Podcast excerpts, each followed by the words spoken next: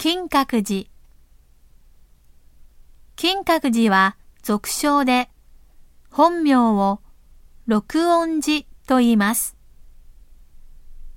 京都府京都市北区にあります。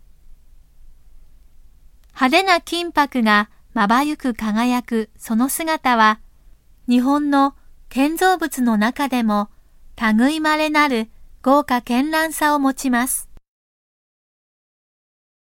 しかし、残念なことに、1950年に事件が起こりました。室町時代から500年も続いた国宝、金閣寺は放火によって消失してしまったのです。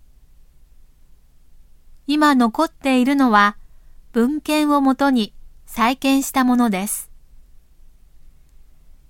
再建の後にも世界遺産の一つに認定され、銀閣寺とともに京都の名所となっています。